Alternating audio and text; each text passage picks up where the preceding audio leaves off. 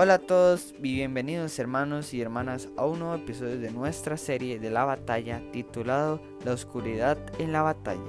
Como vimos anteriormente, ya tenemos las herramientas para la hora de la batalla, pero ahora ya estamos en la batalla y llegamos al punto del callejón sin salida, donde la oscuridad y la niebla cada vez más densa en nuestra mirada.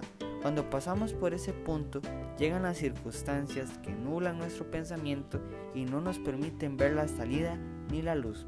Y olvidamos lo que el Señor ha hecho, lo que hace y hará en nuestras vidas.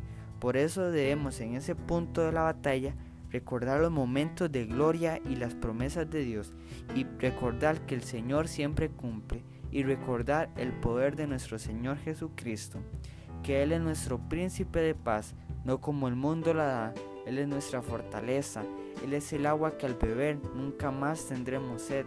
Él es el que alimentó a millones. Él es el que sanó a muchos.